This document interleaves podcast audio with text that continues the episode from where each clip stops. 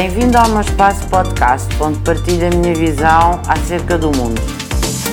Manter amizades saudáveis é das coisas mais eh, importantes ao longo da vida. As amizades surgem em momentos diferentes da nossa vida. Temos os amigos na escola primária, depois na universidade e depois no, no mundo do trabalho. Cultivar amizades saudáveis implica respeitar o outro Cultivar a amizade implica ter detalhes, implica, implica lembrar e implica estar presente nos bons e nos maus momentos. Ser amigo é das coisas, eu diria, mais difíceis que há no mundo.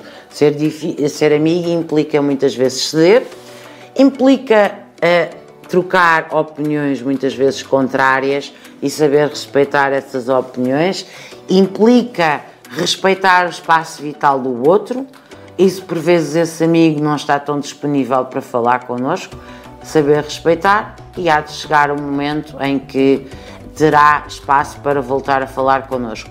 E implica principalmente cultivar a alegria.